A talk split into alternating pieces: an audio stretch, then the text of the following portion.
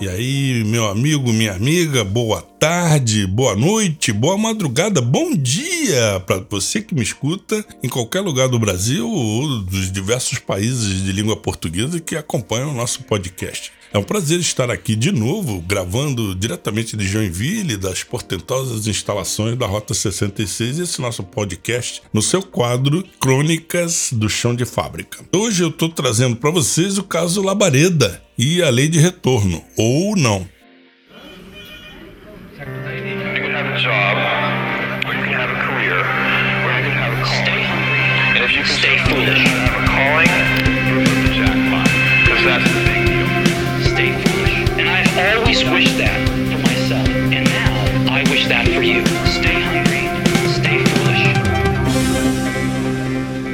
Linha direta com Paulo Walter.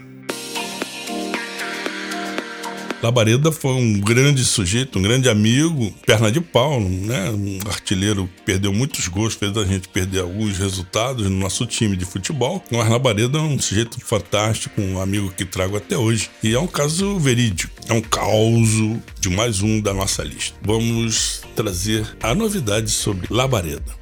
Esse caos selecionado hoje para compor aqui mais um das nossas crônicas do chão de fábrica, um caso muito interessante e emblemático. Me lembro bem daquele primeiro dia de trabalho na fábrica de bombas, lá no Rio de Janeiro. Os nove estagiários recém-selecionados num processo seletivo bem interessante foram distribuídos por departamentos diversos. Cada um daqueles novatos ganhou um seu kit operário qualificado. Camisas e botinas para quem ia trabalhar na área industrial, cartão de ponto, dois tocos de sabão de coco e dois rolos de papel higiênico.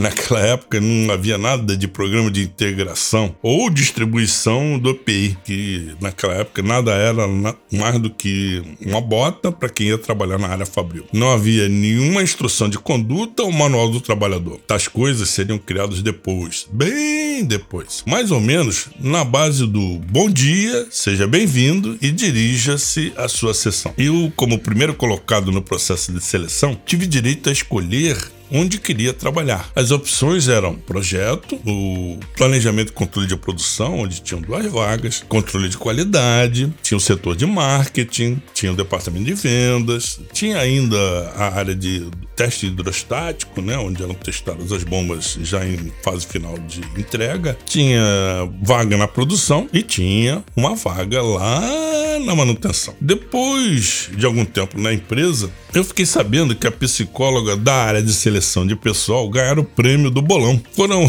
uma aposta entre a turma do departamento. É, é bom lembrar que né, DP DP era o nome na época, o RH foi inventado depois, bem depois. Que ao cravar o seu palpite, né, a psicóloga, que entre as nove possibilidades de vagas, eu escolheria a manutenção para iniciar meu estágio de técnico. Afinal de contas, ela tinha informação privilegiada. Em meus testes psicotécnicos, saltava aos olhos que não gosto de rotina e sou movido a desafios. Há alguma coisa menos rotineira e mais desafiadora neste mundo do chão de fábrica do que a manutenção? É manutenção, manutenção é a curva de rio tudo passa ou tudo para por lá. A manutenção sofre na cheia, na seca e nas estações intermediárias. Como para tudo, há quem goste, e por sorte, sou um deles. Meu plano ao ir para a manutenção era exatamente colar com quem sabia copiar o que fosse bom e evitar o que houvesse de ruim. Ver o que acontece aos outros também ajuda muito no sinuoso aprendizado dessa vida, né? Todos hão de concordar comigo. O que fazem seus colegas, o que acontece a eles, também duplica ou triplica seu campo de experimentação, sem passar pelas dores. E aí chegamos ao nosso caos de uso. Foi o caos do Labareda, que eu queria contar hoje aqui para você. Uma vez integrado ao controle de qualidade, área escolhida por ele, o Labareda Labareda, que era estagiário como eu, fora destacado para começar pela sala de instrumentação. Era onde se guardavam os micrômetros, paquímetros, calibres e outros instrumentos utilizados pela usinagem e pela ferramentaria.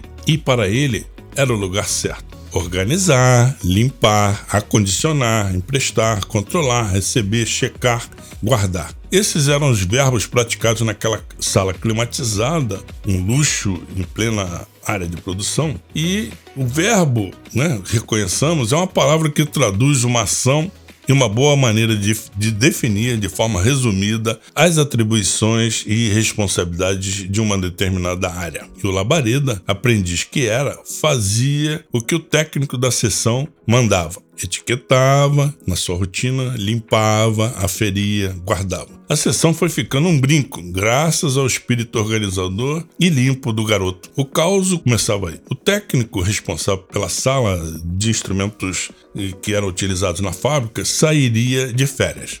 O nosso personagem de hoje, o Labareda, que de batismo se chama Renato, assumiu as funções. Conhecia tudo, sabia os procedimentos, cuidava bem e estava preparado. Até aí, nada demais. O caso é que o Renato Labareda é dessas pessoas metidas a fazer mais do que lhe pedem ou mandam. Achou que podia dar uma melhorada no visual da sala, já que a faxineira só aparecia por lá uma vez por semana. Depois de dar um trato em cada item sob seu controle, partiu para o inimaginável. O homem chama, arrumou uma vassoura, balde e sabão e deu de limpar a sala nos momentos em que não estava recebendo, arrumando ou emprestando algum instrumento. Não satisfeito, resolveu limpar Vejam só, resolveu limpar a grande vidraça frontal da sala. Aquilo era uma verdadeira vitrine. Imagine, uma grande sala com um grande vidro na frente e bem grande, dessas de quatro grandes folhas de vidraça. E nosso herói limpava aquela vidraça todo santo dia, com o maior prazer, pois assim não ficava escondido pela camada de óleo de corte da neblina que vinha das máquinas de usinagem bem à sua frente. Naquela oficina, o labareda e sua sala ficaram invisíveis, deixaram de ser opacos. Ele era um branquelo alto, bonitão, cabeleira vermelha, quase albino mesmo. Coisa linda de se ver. A sala, bem entendido. Todo mundo elogiou. Bem, quase. Alguns interpretaram tal atitude como pura puxa-saquice. Acontece sempre. Típico de estagiário querendo aparecer, diziam os maldosos e invejosos. A dedicação do Laba Laba para os íntimos, fez com que ele fosse efetivado. Técnico registrado na carteira, olha só, orgulho no peito e salário bom, assumiu a instrumentação sozinho, passando até a treinar a turma no melhor uso do material. Era o progresso nítido e claro do nosso amigo Labareda. Passando o tempo, pois afinal ele sempre passa, não é? Para todos os contratados como técnicos, veio o primeiro aumento espontâneo de salário. A empresa tinha um programa de reconhecimento que permitia alguns reenquadramentos, de acordo com a avaliação que o profissional recebia no seu trabalho. O Labareda nessa deu azar, se é que essa palavra existe. Sua sala ficava na produção, escondida entre o caminho do banheiro e a ferramentaria. Ninguém passava por ali, a não ser os usuários dessas áreas. Não era caminho de chefe nem de gerente daquela empresa. Seu trabalho não tinha visibilidade para os manda-chuvas, na expressão da palavra. Vem aí então a primeira lição do caso Labareda. Faça bem e faça saber. O aumento espontâneo do Labareda foi uma merreca. Dos técnicos efetivados na mesma data, portanto com o mesmo tempo de casa, seu, seu algo mais no contra-cheque foi o menor. O vermelho Labareda foi ao fundo do poço. Todo o esforço e resultados que produzira não eram considerados pela chefia. E para piorar, eu sabia, ele sabia, todos sabiam da tal avaliação, pois os ex-estagiários num belo exercício de camaradagem e fofoca, partilhavam seus projetos e trabalhos para trocar experiências e, de quebra, comparar salários e benefícios. O aumento era espontâneo, mas era fruto de uma avaliação do seu desempenho. O nosso amigo ficou inconsolável mais vermelho do que sempre fora. Daí que, diante dos fatos, deixou-se levar pelo desânimo. Triste, descuidou dos instrumentos, ficou burocrático, largou a sala de mão e seu ambiente voltou a ser o que era no dia que ali entrara pela primeira vez. Vem então a segunda lição do caso Labareda. Quem tem vidraça grande, um dia vai pagar por isso. Alguns dias depois do abismo, desmoronamento da motivação do nosso personagem, eis que passa pela sala o gerente industrial. Suas idas e vindas pela produção não eram constantes, mas uma incertazinha de vez em quando. E não deu outra. O homem passou pela sala e viu, ou melhor, não viu o labareda. A vidraça expressava a marca da decepção e a camada de óleo impregnada não deixava ver quase nada lá dentro, igualzinho como era antes do labareda por ali aparecer. O gerente bateu no vidro e acenou para o vulto lá dentro. Lentamente, a imensa janela se abriu e o recado ecoou pelo ambiente. Você não tem vergonha deste seu trabalho de porco com essa vidraça imunda, não? Você não vai longe com esse seu descuido profissional. Limpa isso tudo que não quero ver isso desse jeito amanhã, quando passar aqui de novo. E se foi, o gerente deixando labareda em chamas. Aquilo que nunca rendera um mísero elogio era agora motivo de bronca pela chefia. Renato acabara de descobrir que a da sala, principalmente da vidraça, fazia agora parte do seu escopo de trabalho. Daí temos então a terceira lição do caso Labareda. A porta da rua é serventia da casa. É fato que a grande discussão sobre isso, a frase que diz ninguém é insubstituível, é certo. Mas algumas pessoas fazem a diferença e para serem trocadas demora um pouco mais. O Labareda e eu não ficamos muito tempo naquela empresa. Cada um com suas razões, levantamos voo em busca de outros áreas de espaço de oportunidades, de reconhecimento. Percebemos por nossas vidraças particulares que motivar pessoas é uma arte e cada um tem que fazer a sua parte.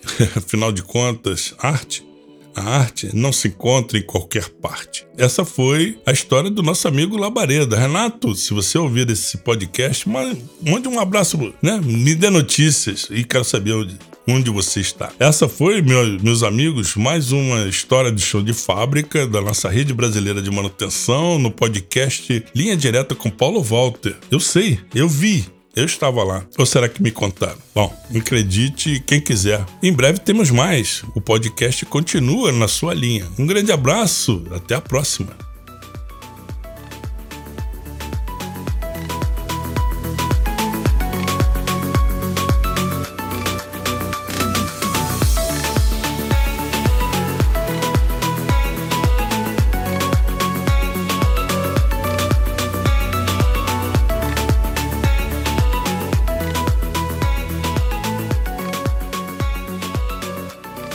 Você ouviu Linha Direta. Apresentação: Paulo Walter. Edição e mixagem: Matheus Areias, Rota 66 Music Studio.